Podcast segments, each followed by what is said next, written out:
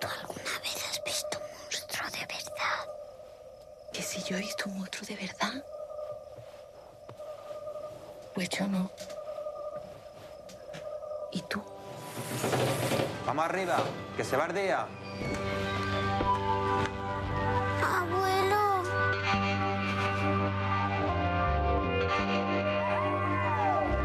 Mira, un poquito más harto. ¿Qué pasa contigo? ¿Qué pasa conmigo? Pedro. ¿Te ha dado miedo? Es que soy un cagao.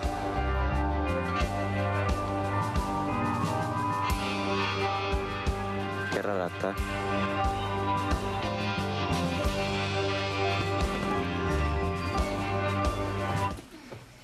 Te he visto entrar. Hasta ahora vienes. Anda, dúchate, cámbiate y tira para abajo. ¿Por qué no nos habla? ¿Qué te pasa? Tú no te puedes meter en las cosas del secadero. Eso son cosas de mayores.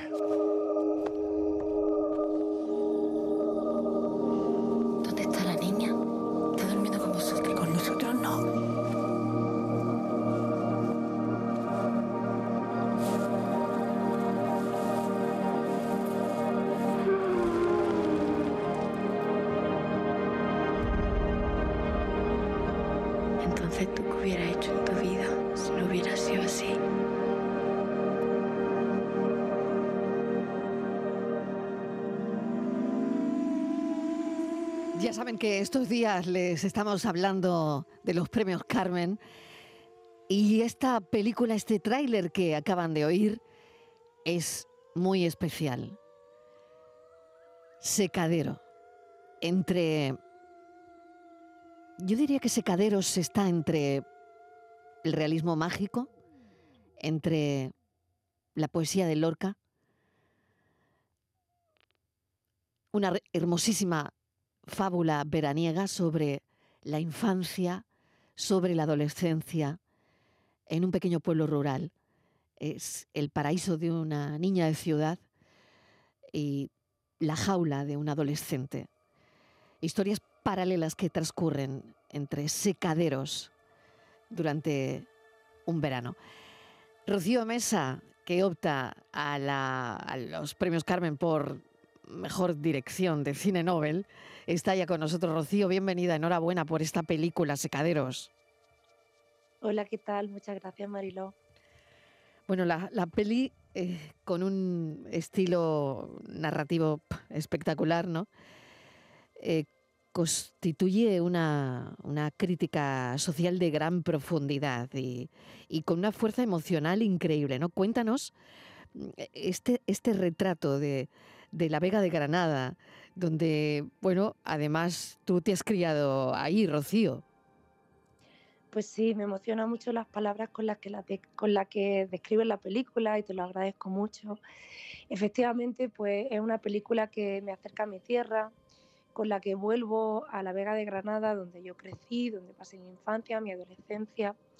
Y trabajo, en este caso, pues con actores que son vecinos de la zona, respetando el acento granaíno que, que vemos en la gran pantalla, que ya es una apuesta de- ya de por sí política, ¿no? Porque era una intención que tenía, que además documenta los últimos resquicios de esa tradición tabaquera, del cultivo de tabaco y de la tradición agraria del tabaco en la Vega de Granada y que de forma transversal pues habla de esa, de esa expansión inmobiliaria tan bestial que fagocitó muchísimos terrenos de regadío en nuestra Vega, ¿no? Pero todo esto pues está maquillado detrás de una historia que en realidad de lo que habla pues de fantasía, de la niñez, de la adolescencia, de esas dicotomías que nos despiertan los pueblos, que pueden ser lugares hermosos, pero también eh, lugares que te atrapan y que te dan pocas oportunidades. Así que bueno, pues aquí estamos con esta película deseando eh, pues que cada vez la vean más andaluces, porque al final eh, esa es la razón por la que se hace un cine como este. Desde luego. Y eh, he leído que, que la idea, Rocío, se te ocurre reflexionando mucho sobre, pues eso, los peligros y, por otro lado también las benevolencias de, de las zonas rurales, ¿no?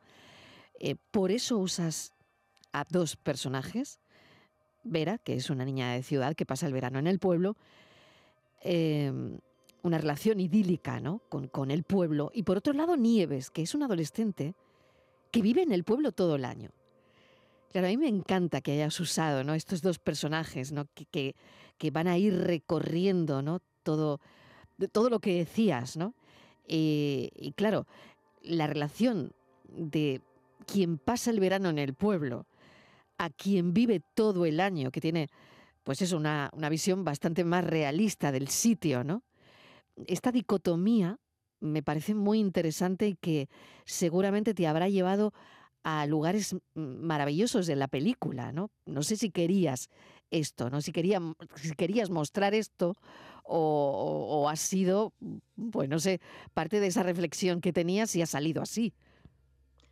Pues claro, efe sí, efectivamente creé estos dos personajes muy a conciencia, ¿no? Uh -huh. Me parecía que eh, la niñez pues todavía alberga esa inocencia en la que nos acercamos a la naturaleza de una forma pues mucho más salvaje, mucho más pura. La naturaleza de repente se presenta ante nosotros como un lugar de juego. Entonces, pues aproveché esas cualidades para que Vera pasase el, el verano en el pueblo de sus abuelos, ¿no? Todos eh, pues hemos experimentado esa sensación de ir de vacaciones a un lugar e idealizarlo.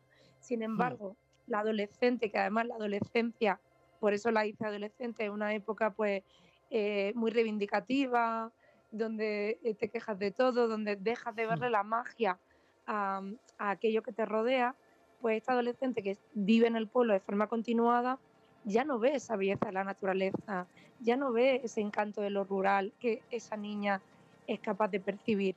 Y, y creé estos dos personajes para que nos mostrasen estas dos caras de una misma moneda. ¿Qué es para ti las gavias? Pues la gavia es el lugar donde yo crecí, donde, de donde procede mi familia paterna. Y, y la verdad que mm, yo eh, en mi edad adulta pues he vivido en muchos lugares y he pasado 13 años en California, en Los Ángeles, en Estados Unidos. Uh -huh. Así que para mí la cavia ha sido pues mi niñez, mi adolescencia y esta película ha sido la excusa para poder volver, porque de otra manera pues era muy complicado, era muy difícil. Ya con mi vida establecida en el extranjero, me parecía que, que no había una carambola posible para volver a pasar tiempo en mi tierra. Aunque bueno, tengo que decir que gracias a haber hecho esta película, pues ahora me he decidido a volver a Andalucía, fíjate. Claro, porque podía Así haberte la, quedado. La claro, sido... podía haberte quedado allí en Hollywood. Totalmente. Podía haberte quedado Pero en después, Hollywood y has sí. decidido, y has decidido venirte a hacer cine independiente. Sí. Lo aplaudo, bueno, pues... lo aplaudo de verdad, ¿eh? lo aplaudo y me parece tan valiente, Rocío, tan valiente. Pues te agradezco ese aplauso porque estoy muy ilusionada. Pienso que en mi generación, pues muchas personas tuvimos que, o creíamos que teníamos que salir de Andalucía para poder eh, realizar mm. aquello que deseábamos y quiero empezar a trabajar en lo contrario, en que, en que las nuevas generaciones puedan quedarse en Andalucía para hacer aquello que aman y podamos trabajar desde nuestra tierra y para nuestra tierra. Sé que durante la grabación pasaron muchas cosas, tú imagínate, ¿no? Grabando. Mm, bueno, pues eso, ¿no? Bueno, yo no quiero desvelar nada, ¿no? Pero eh, tú, tú, decías, además, que lo leí hace un rato, que cuando eras pequeña eh, se te antojaban los secaderos como guaridas de criaturas mágicas, ¿no? Por, por esa pinta de cabaña gigante que invita mucho a la imaginación, ¿no? De, de los niños, ¿no? Y claro, eso me imagino que se ha quedado ahí, ¿no? En, en tu cabeza y, y, ahora lo trasladas a la pantalla grande, ¿no? Pero mmm, ha habido anécdotas eh, en el rodaje de la película eh, habéis tenido terremoto granadino de los de libro, ¿no? Incluido durante el rodaje. Pues sí, en la película ha habido mucha magia y mucha fantasía real y, y, y, y, no tan real. En la ficción, como tú dices, teníamos una criatura mágica eh, construida por los compañeros de, de, DT que están ahora nominados a los Oscars uh -huh. por, la, por la Sociedad de la Nieve. Claro, que son los mismos que hicieron eh, Un monstruo viene a verme, el, ¿no? Y el laberinto del fauno. Y el laberinto pues, del fauno, exactamente. Esa gente tan talentosísima ha construido la criatura mágica de Secaderos, que, bueno, pues es un ser que, que vive en comunión con la naturaleza, cubierto de hojas de tabaco y, y llenita de ternura. Y este ser mágico, pues se ve que estaba tan en contacto con la naturaleza que provocó hasta terremotos que hicieron que tuviésemos que, tuviésemos que parar la grabación. Parar el rodaje, ¿no? Totalmente. También hubo, bueno, tormentas de viento, de arena, eh, Oye, lluvias eso, torrenciales eso de ayudó, ayudó algo, ¿no? Probablemente retrasaría un poquito el rodaje, pero como ambientación igual lo has aprovechado un poco, no lo sé. Pues mira, hay un, ahora que lo dices, hay unos planos que tienen como una ventisca tremenda y parece que esa ventisca está provocada por la magia de, de la criatura mágica, pero no, no, era una ventisca real. Así que ahí igual la gente que lo vea dice efectos especiales increíbles, pero no. Pero era real, era real, real, estaba pasando ahí en la Vega de Granada. Bueno, te agradezco muchísimo, eh, Rocío, esta peli que creo que es muy necesaria. Y, y por otro lado, eso, ¿no? El que estés trabajando aquí en tu tierra, en Andalucía, que sí que podrás ir a Hollywood, pero a recoger premios, a recoger premios. Muchísimas gracias, de verdad, un beso. Rocío Mesa, directora de la peli Secaderos, premio Carmen por mejor dirección de cine Nobel, tiene esa nominación y le deseamos mucha suerte. Gracias. Un abrazo.